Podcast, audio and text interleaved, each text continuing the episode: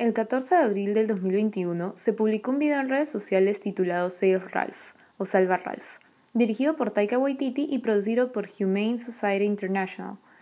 Este video se viralizó en el transcurso de los días debido a su contenido controversial. El video consiste en un mini documental falso en el que se muestra un conejo llamado Ralph. Él relata su rutina de vida que consiste en experimentaciones cosméticas en sí mismo y muchos animales más.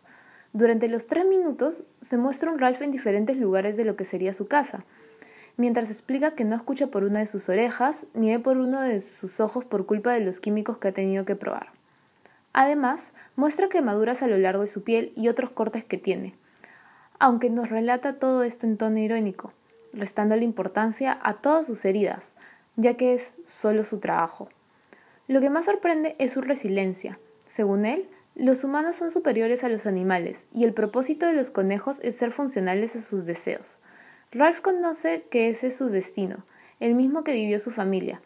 Lo que cautiva es justamente esto, su tono de voz, su ironía, lo que dice en contraste con lo que se ve que siente, en contraste con la situación en realidad.